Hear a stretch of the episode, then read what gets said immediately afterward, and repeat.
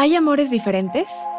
¿Sabías que existen tres tipos de amores que puedes vivir y experimentar en tu vida? Así es, hablemos de conexiones espirituales. Almas, llamas gemelas y parejas kármicas. ¿Qué son? ¿Cómo distinguirlas? ¿Y cuál es la diferencia entre estas? Bienvenidos a ¿Con qué te quedas?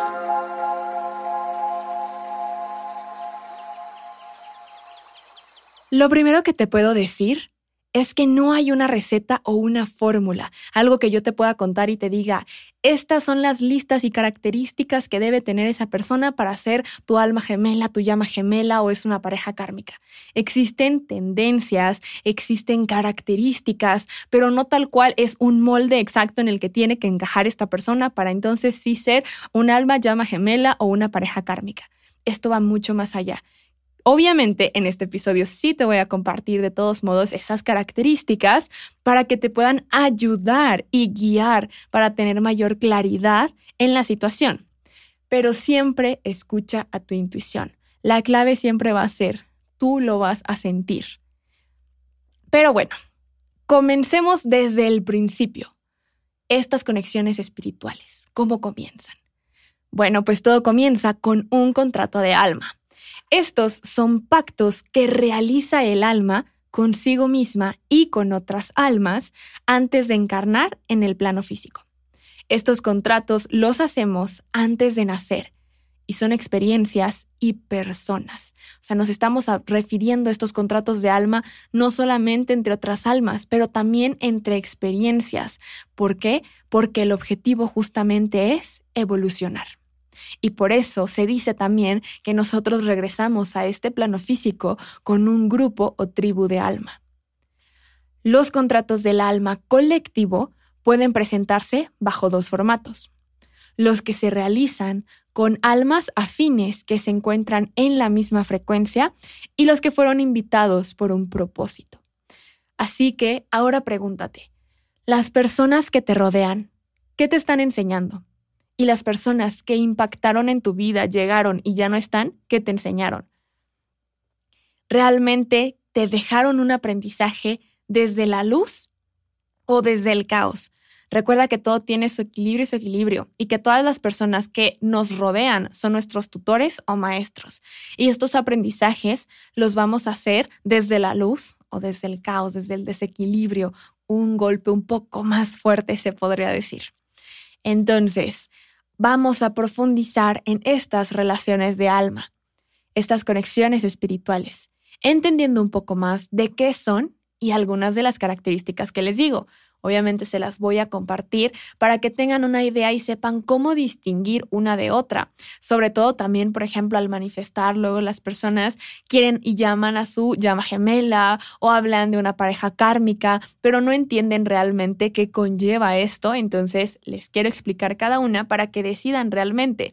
Recuerda que puedes experimentar almas gemelas, llama gemela y parejas kármicas muchas en tu vida llama gemela no, esa solo hay una.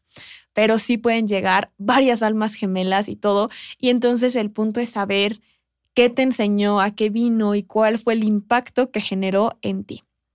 Comencemos explicando la pareja kármica.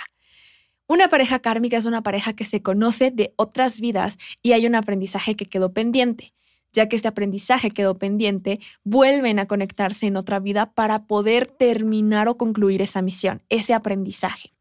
Por lo tanto, se puede sentir como una relación de vu, donde dices, es que siento que esto ya lo viví, siento que ya conozco a esta persona, no sé por qué, no sé cómo, pero siento esta conexión de que ya nos conocíamos de antes o sé lo que va a pasar donde sientes también que hay una gran conexión entre ustedes, hay compatibilidad, pero recuerden también que les compartí ya en el episodio 1 del podcast de esta segunda temporada la compatibilidad, con la que pueden saber también a través de sus números las posibilidades de que sea una relación eh, kármica, que se conozcan de otra vida. Entonces, eso nos va a indicar una posibilidad. Pero muchas veces se dice que estas son como relaciones que se conocen como una relación de estrella fugaz, porque impactan en tu vida, la cambian y luego se van. O sea, las relaciones kármicas tienen un aprendizaje y una vez que ese aprendizaje se logra, entonces llega a su fin. Eso es lo importante de entender de una pareja kármica. Una pareja kármica llega a enseñarte algo, a ayudarte en esa evolución. Y recuerda, todo está en los contratos. Desde antes decidimos quién viene a enseñarnos eso. Y ya como no lo enseña, también depende de si fue en luz o en caos. Pero ahora hablemos de las almas gemelas. Las almas gemelas creo que son las más conocidas y de las que más se ha llegado a hablar. Y podemos tener muchas, como ya se los mencioné, ya que no solamente un alma gemela se va a limitar a lo romántico. Un alma gemela es en familia, en amistad, en hasta mascotas se dice que hay almas gemelas. Entonces, y claramente también la romántica. Entonces, hay muchas formas de conectar con un alma gemela. Lo que pasa aquí es que hay una conexión innegable, hay afinidad, empatía, química y nos hace replantearnos temas como la dignidad, el amor, el autoestima y la espiritualidad. Son las personas que nos ayudan a entender que somos merecedores y te ayudan a ser tu mejor versión, crecer hay una enseñanza, todas las relaciones, no quiero que se queden también con la idea de que, ok, la pareja kármica me enseña algo, ah, entonces era una pareja kármica.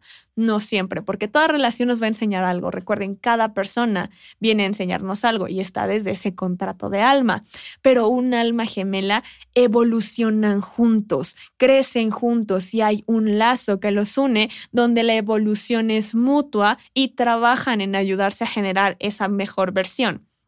Pero, otra vez, estas enseñanzas pueden ser en equilibrio, en luz o en caos, en desequilibrio. Por lo tanto, existen dos tipos de almas gemelas también, las almas gemelas en luz y las almas gemelas en caos. Cuando un alma gemela está en luz, este lazo te ayuda a crecer juntos, o sea, están en este equilibrio creciendo juntos. Pero cuando está en caos, es como lo que les he explicado en la compatibilidad numerológica, con este equilibrio y desequilibrio, que te van a enseñar eso que vienen a ayudarte a aprender, pero a lo mejor de un poco más, no tan lindo, se podría decir, un golpe más fuerte, como cuando te dicen no aprendiste, pues ahí te va, cuando te estampan contra la pared, o sea, tal cual se siente un poco más el golpe. Las almas gemelas en caos nos vienen a enseñar a crecer o trabajar esa mejor versión, pero con caos, como bien lo dice su nombre. Y por último, la llama gemela. Primero que nada, debo aclarar que hay mucha desinformación sobre este tema. Me han salido muchos TikToks de alma, llama gemela.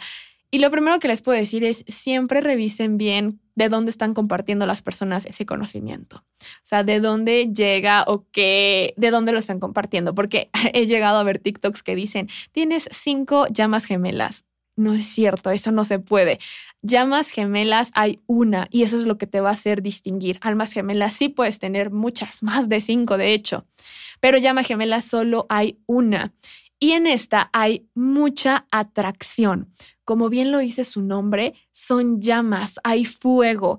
Y recuerda que el fuego es súper pasional, una atracción magnética, un momento donde de verdad es caliente, pero al mismo tiempo ahora imagínate también las peleas el fuego quema. Entonces, no quiere decir que sea una relación tóxica o así, pero siempre en una relación de una llama gemela hay factores o algunas circunstancias que te ponen a prueba.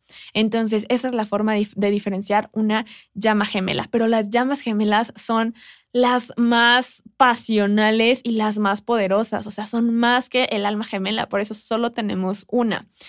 Y como eh, esto la llama gemela tal cual se menciona, que es el mismo ADN energético. Por eso hay mucha compatibilidad, hay conexión mental y se entienden sin decir nada. Siempre hay mucho trabajo personal, pero como les menciono, hay obstáculos. ¿Qué tipo de obstáculos pueden ser? Diferencia de edad, viven en otro país, alguno de los dos ya está casado, hay factores que ponen a prueba en general y son las más fuertes debido a que hay vínculos espirituales y emocionales. Por lo tanto, si tú encuentras a tu llama gemela, va a ser un antes y un después. Solo hay una llama gemela y de verdad es la más intensa y es como lo puedes saber. O sea, hay un antes y un después, pero hay factores que ponen a prueba que realmente se pueda llevar a cabo esta relación.